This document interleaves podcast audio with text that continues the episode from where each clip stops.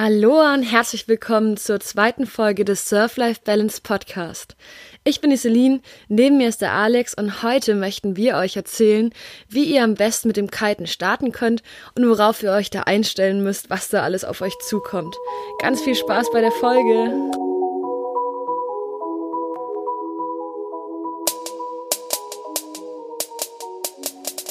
Yo, yo, yo, yo, das freut mich, dass ihr alle hier seid und Kitesurfer werden wollt.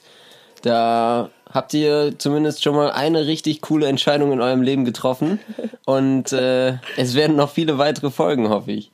Jawohl. Also, heute erzählen wir euch, wie ihr am besten mit dem Kiten starten könnt, denn es sprechen immer so viele Leute darauf an.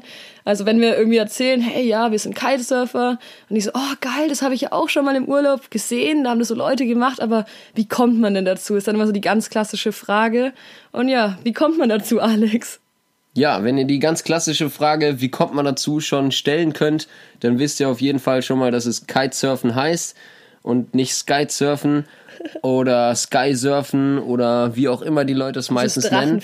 Die, oder dieses Drachenfliegen oder dieses äh, Paragleiten wird auch oft verwechselt.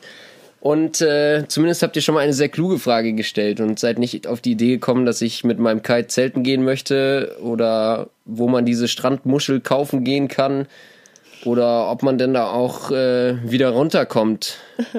Oder wie kalt ist es denn da oben, wo sie herkommen? Alles schon da gewesen. Alle möglichen Fragen, die wir schon erlebt haben. Also, wie kann man das lernen und wo kann man das lernen, ist auf jeden Fall das Klügste, was ihr hättet fragen können. Also, wie kann man das lernen? Ähm, ja, es gibt da jetzt zwei Möglichkeiten. Ähm, meine Erfahrung als Kite-Lehrer sagt mir, dass man als erstes nicht unbedingt in eine Kiteschule gehen muss. Denn das Beste, was ihr machen könnt, ist, dass ihr euch einen kleinen Trainerkite kauft und einfach selber auf die Wiese geht. Es kann auch ein ganz normaler Lenkdrachen sein, dass ihr einfach erstmal ein Gefühl dafür bekommt, einen Lenkdrachen oder eine Lenkmatte zu fliegen und einfach mal ein bisschen Gespür für den Wind bekommt. Dann lest ihr euch einfach ein bisschen ein, geht raus auf die Wiese, probiert das Ganze mit einer kleinen Lenkmatte um die ein bis zwei Quadratmeter erstmal aus. Ähm, und das ist das Beste, was ihr später für den Kitesurf-Kurs, den ihr danach besuchen solltet, machen könnt. Das kann ich euch wirklich wärmstens empfehlen, denn ich habe das damals nicht gemacht, weil ich da gar nicht drüber nachgedacht hatte. Bei mir war es ganz spontan, dass ich diesen Kitesurf-Kurs gemacht habe. Und da merkt man auf jeden Fall so eine Verbesserung. Also wenn du davor schon Mathe fliegen kannst, dann checkst du im Kurs einfach viel besser, wie diese Kite-Steuerung funktioniert, weil für mich war das damals komplett neu und du brauchst einfach viel länger, bis du erstmal diesen Kite unter Kontrolle hast. Und wenn du da echt mit der Lenkmatte das probiert hast, kann ich auch nur empfehlen, allen Leuten, die ich das bis jetzt gesehen habe, die das vorher gemacht hatten, die waren um Längen schneller auf dem Board und hatten viel weniger Stress im Wasser. Ja, was war dann die zweite Möglichkeit, was man noch machen kann? Ja, wenn man schon Lenkdrachen fliegen kann, ähm, dann ist es natürlich die beste Variante, direkt zur Kiteschule zu gehen und nicht so, wie ich das damals gemacht habe, obwohl ich schon Lenkdrachen, Lenkmatte und Kitebuggy fahren konnte, mich einfach auf Wiese gestellt habe und äh, die Variante einfach mal 10 Quadratmeter größer hochgezogen habe ähm, und das einfach Harakiri und Kamikaze auf der Wiese gelernt habe und äh, ja, da auch mal den einen oder anderen Abgang gemacht habe. Ähm, war auf jeden Fall nicht die safeste Variante. Ich lebe zwar noch, aber ähm, ja, wenn ihr es wirklich sicher lernen wollt oder vielleicht auch mal der Tochter oder dem Kind äh, einen Kitesurf-Kurs schenken möchtet, äh, dann bitte nur an einer vernünftigen und guten Kiteschule, weil das Ganze durchaus, wenn man es nicht richtig macht, auch gefährlich sein kann. Ansonsten ist Kitesurf mittlerweile wirklich ein sehr, sehr sicherer Sport geworden. Ähm, da kann ich jetzt alle Mütter und Väter beruhigen, die da besorgt sind und Angst haben, dass das Kind Kitesurfen lernen will. Wenn man sich vernünftig mit den Sicherheitssystemen beschäftigt, und das tut man in einer guten Kitesurf-Schule, und dazu auch noch einen gesunden Menschenverstand hat, dann kann einem beim Kitesurfen heutzutage eigentlich nichts mehr passieren. Und es ist gefährlicher, wenn ich in der Stadt aus dem Haus gehe und mich auf mein Fahrrad setze gesunder Menschenverstand, das ist die erste und wichtigste Voraussetzung.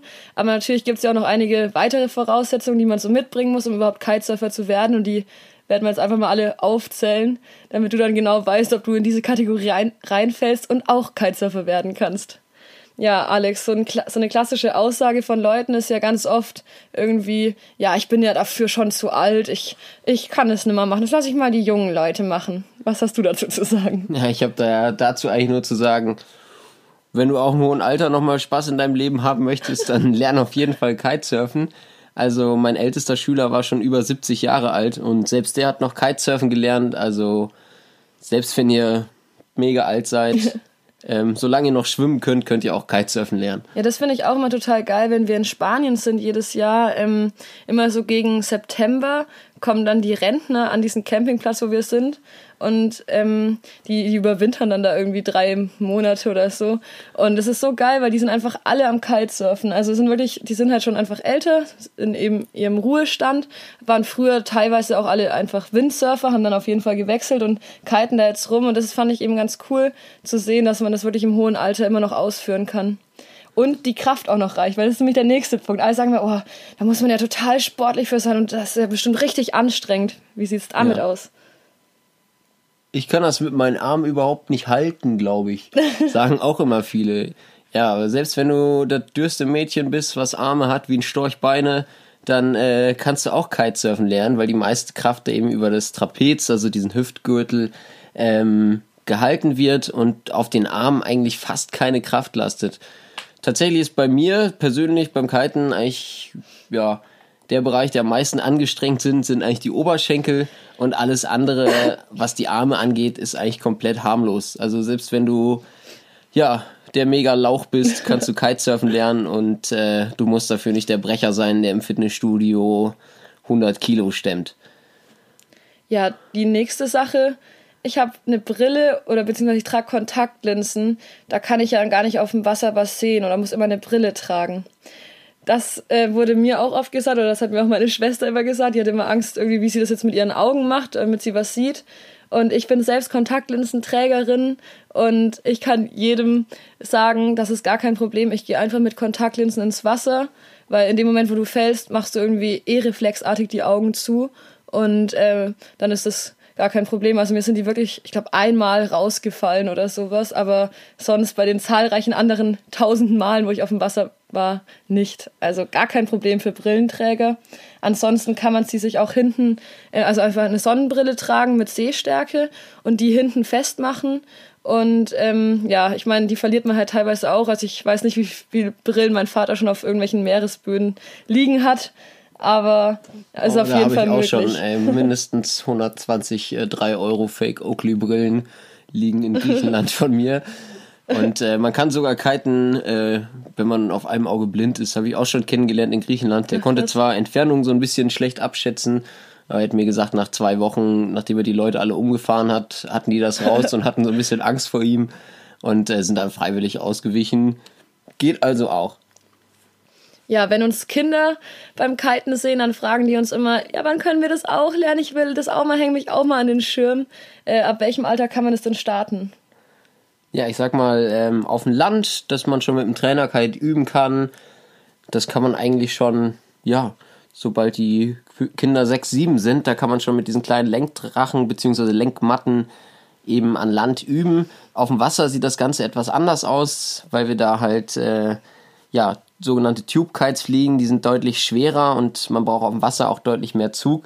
Und äh, da ist eigentlich das Alter nicht das Begrenzungsproblem, sondern eher das Gewicht. Also man sollte eigentlich schon ja, mindestens äh, 45 Kilo mitbringen, damit das Ganze vernünftig funktioniert, weil ja, sonst entwickeln die Kites schon so viel Zug, selbst bei so wenig Wind, dass die Kinder das eigentlich nicht mehr vernünftig halten können. Ähm, auch wenn sie leicht sind, gibt es natürlich verschiedene Kite-Größen. Die werden natürlich dem Wind entsprechend angepasst. Das heißt, der 100 Kilo Mann, der fliegt natürlich einen anderen Schirm als das Kind mit 45 Kilo. Die Mama braucht da also keine Angst haben, dass das Kind äh, wegfliegt und äh, den nächsten Halt auf einer Insel irgendwo im Atlantik macht. Also keine Sorge. Mit Spezialmaterial ab 45 Kilo, sage ich immer. Was auch ganz wichtig ist, ist natürlich, äh, wie weit die Kinder vom Kopf sind ähm, weil man natürlich Gefahrensituationen auch einschätzen können sollte, ähm, wenn die Kinder noch ganz verspielt und äh, wild sind und die Eltern da vielleicht Bedenken haben, ähm, dass sie ja das Ganze noch nicht so richtig einschätzen können, dann kann man vielleicht auch lieber noch ein bisschen warten.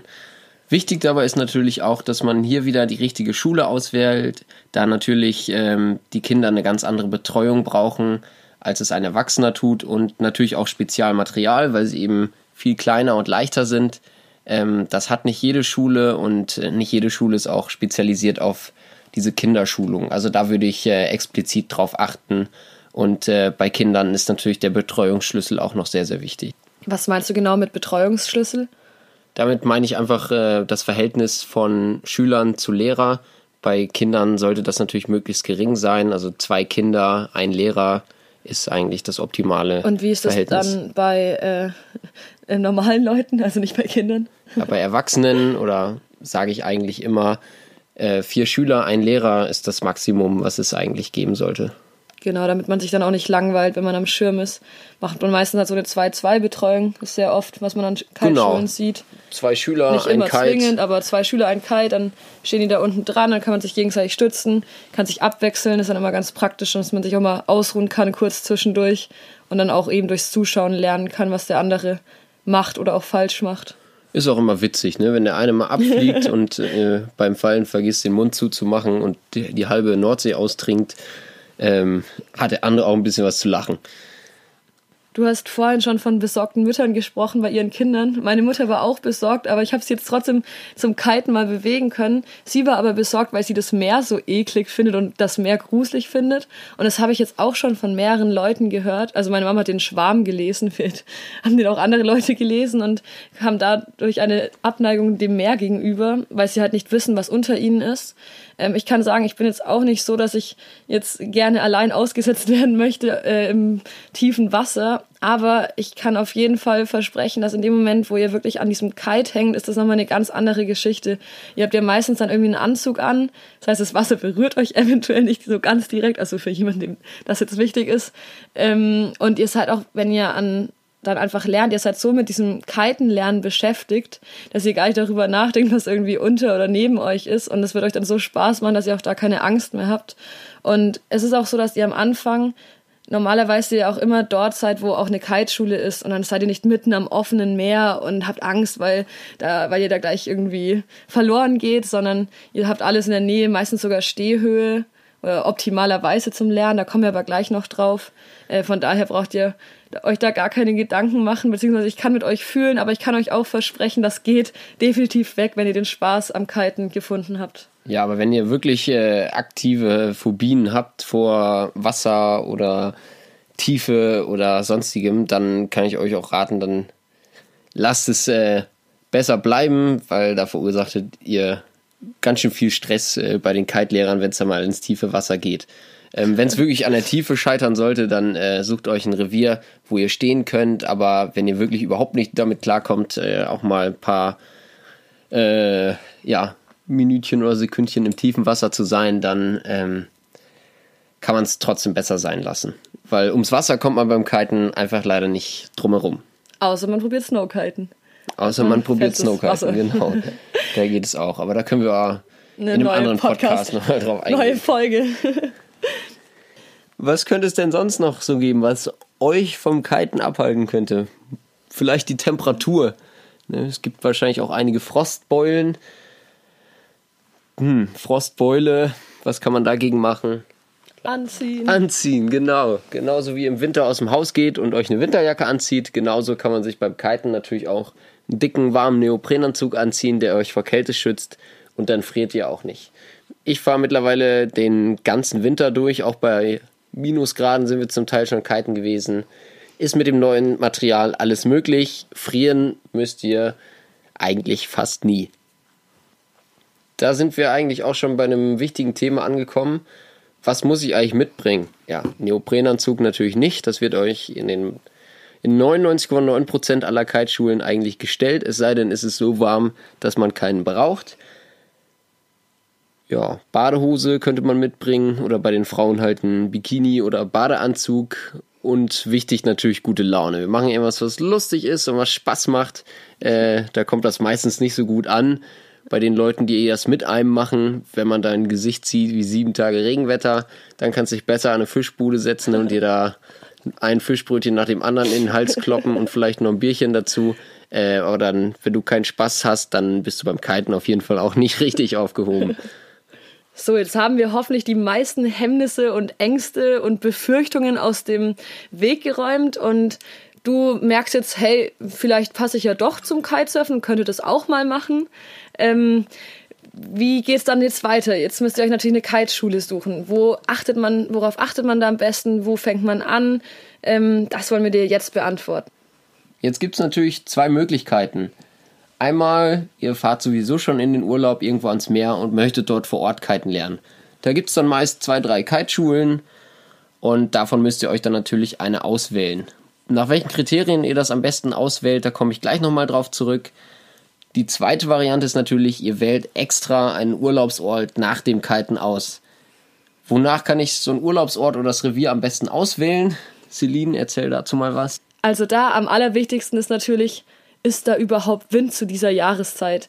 Es gibt viele Spots, da hast, kannst du fast das ganze Jahr überfahren und hast eine hohe Windwahrscheinlichkeit. Es gibt aber auch Spots, ähm, da ist es zum Beispiel besser, im Sommer hinzufahren oder im Winter. Und das würde ich auf jeden Fall einmal checken. Das steht aber für dir überall im Internet und wir können euch auch da auf jeden Fall nochmal eine extra Folge zu machen. Neben dem Wind ist es natürlich auch noch wichtig, dass der Spot für Anfänger geeignet ist. Und ja, woran erkennt man so einen, eine Eignung für einen Anfänger? ja, ein anfängertaugliches Revier sollte natürlich vor allem stehtief sein. Das heißt, dass das Wasser so flach ist, dass man überall stehen kann. Das hilft dann natürlich äh, am Anfang sehr, sehr viel weiter. Dann ist es wichtig, dass es möglichst wenig Welle gibt. Das ist aber meistens in einem Stehrevier der Fall, denn die Wellen, die stören euch natürlich auch, wenn ihr die ersten Meter fahrt. Also, Stehrevier finde ich für Einsteiger super empfehlenswert. Das erhöht den Lernfortschritt auf jeden Fall maßgeblich. Wenn wir jetzt uns noch eine Kiteschule aussuchen müssen, wenn zum Beispiel drei Stück an einem Spot sind, dann ist die Wahl vielleicht sehr, sehr schwierig. Jetzt stellt man sich natürlich die Frage, wie kann ich denn eine gute Kiteschule von einer schlechten Kiteschule unterscheiden? Denn eine gute Schulung sorgt dafür, dass ich später sicher auf dem Wasser unterwegs bin und äh, möglichst viel auch in dieser Zeit eben lerne. Nun fragt ihr euch als Einsteiger natürlich, wie soll ich denn wissen, was gut ist, wenn ich noch überhaupt gar keine Ahnung von der ganzen Materie habt?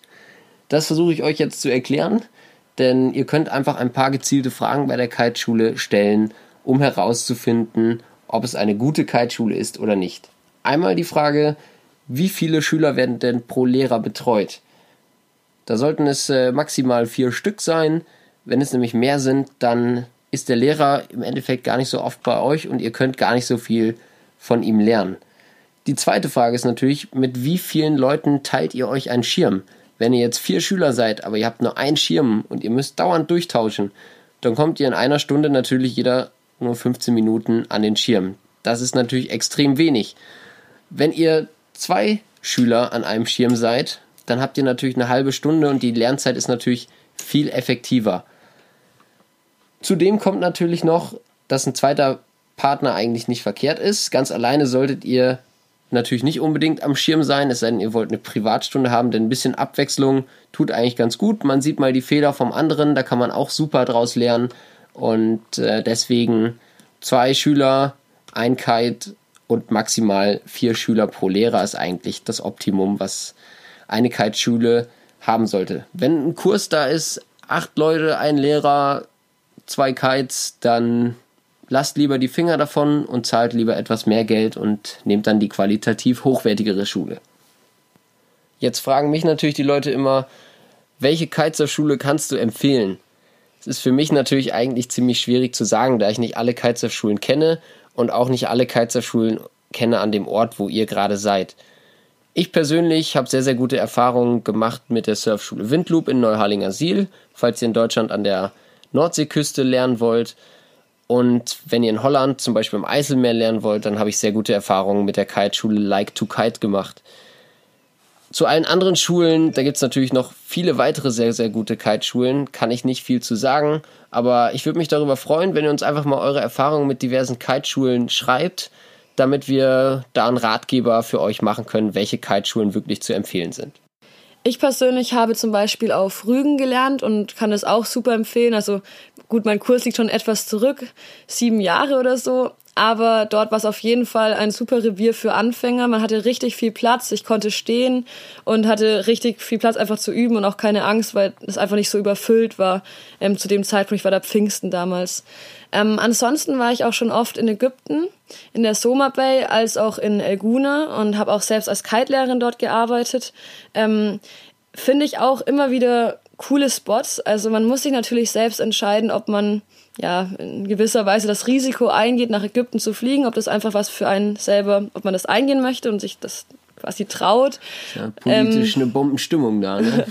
Also muss man einfach gucken, ob man das eben macht oder nicht. Ich kann sagen, ich hatte bis jetzt ähm, ja an den Spots, wo ich dann war, nur gute Erfahrungen gemacht. Letztendlich bin ich in Hurghada gelandet und bin sofort ähm, in diese Touristengebiete gekommen, direkt an die Kiteschule und habe die dann auch nicht mehr verlassen.